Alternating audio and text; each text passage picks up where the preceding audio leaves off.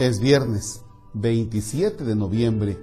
Ubicamos el Evangelio de nuestro Señor Jesucristo con San Lucas en el capítulo 21, versículos del 29 al 33.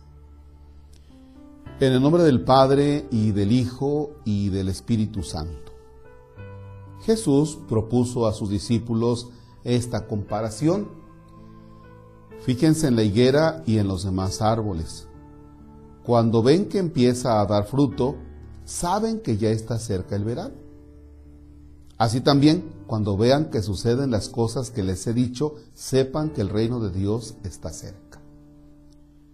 Yo les aseguro que antes de que esta generación muera, todo esto se cumplirá. Podrán dejar de existir el cielo y la tierra, pero mis palabras no dejarán de cumplirse. Palabra del Señor. Gloria a ti, Señor Jesús. Bien. Nuevamente es una lectura con sabor a final. Es una lectura que hace referencia al reino de Dios. Recordemos que el domingo pasado, 22 de noviembre, celebramos la fiesta de Jesucristo, Rey del Universo.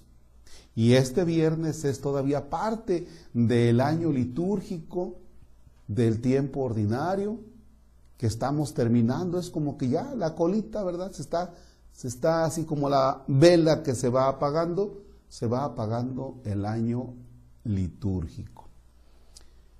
Por eso la lectura nos presenta a Jesús que observando una higuera, dice, chéquense bien que cuando empieza a dar fruto está cerca el verano. Dice, entonces tenemos que olfatear, tenemos que interpretar los signos de los tiempos. Y es entonces cuando dice Jesús, sepan ustedes que cuando sucedan estas cosas, el reino de Dios está cerca. Si ese reino de Dios está cerca, nosotros tenemos también que tomar conciencia del cuáles son los valores del reino que nos va a presentar Jesús y que son la justicia, la paz, la verdad, el amor y la vida. Y esos son los puntos en los que tenemos que caminar, en los que tenemos que vivir. Claro que Dios nos va a presentar su reino en plenitud, la instauración del reino. Claro que sí. ¿Ya?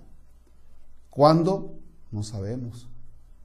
Pero mientras mientras llega el reino de Dios, mientras llega esa plenitud del reino, nosotros no debemos perder de vista que con nuestras acciones diarias somos constructores de ese reino.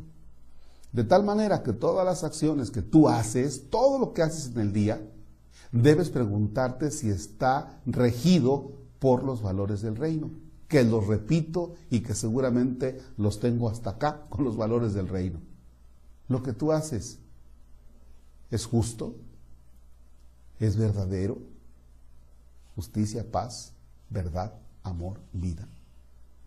Contribuyes con tu estilo de vida a la paz, al respeto por la vida y no solamente defender el aborto, ah, sí, yo respeto la vida porque ando defendiendo el aborto, no.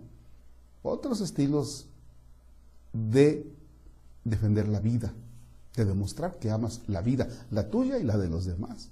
Bien. Entonces, no se nos olvide que el Señor es quien instaura su reino, pero que nosotros somos también colaboradores en la construcción de ese reino. ¿Para qué? Para no cruzarnos de brazos y decir que el Señor lo construya cuando venga. No. Tú, en el estilo de vida que llevas como maestro, como abogado, como albañil, como jornalero, como campesino, ¿ya? como presidente municipal, como policía, como taxista, como chofer, en mi caso como sacerdote, lo que hacemos todo el día y todos los días tiene que ver con esos valores del reino. Somos constructores nosotros, ya desde ahora, de ese reino. Cuando nos quejamos de la injusticia, cuando nos quejamos de tantas cosas que vemos, normalmente le echamos la culpa a los demás. Pero quizás sea porque nos hace falta también tomar conciencia de la gran responsabilidad de la construcción del reino de Dios. Padre nuestro que estás en el cielo, santificado sea tu nombre. Venga a nosotros tu reino. Hágase tu voluntad en la tierra como en el cielo. Danos hoy nuestro pan de cada día, perdona nuestras ofensas, como también nosotros perdonamos a los que nos ofenden. No nos dejes caer en tentación y líbranos del mal. El Señor esté con ustedes. La bendición de Dios Todopoderoso, Padre, Hijo y Espíritu Santo, descienda sobre ustedes y permanezca para siempre. El Señor es nuestra fortaleza, podemos estar en paz. Demos gracias a Dios.